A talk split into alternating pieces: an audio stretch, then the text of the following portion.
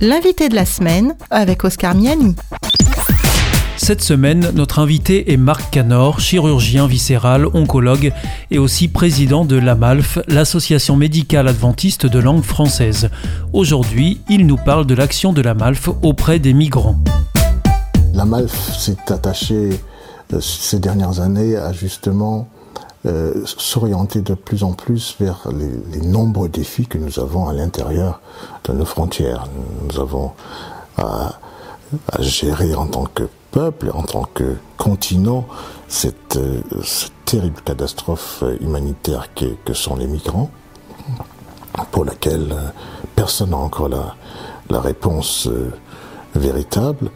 Mais oui, nous avons euh, non seulement un devoir, mais euh, en tant que citoyen, mais un devoir et euh, quelque chose qui nous est mis sur le cœur en tant que chrétien, de pouvoir agir là où la souffrance se, se, manifeste à nos portes. Alors, la MALF n'est qu'une association parmi d'autres qui, qui s'est engagée auprès justement des, des migrants. Nous avons des équipes, notamment à, Paris, qui, qui, font un travail extraordinaire actuellement, et toujours dans l'idée de proposer la spécificité de la MALF, qui est celle du soin médical, greffée sur des actions qui sont déjà organisées par d'autres associations ou d'autres collectivités.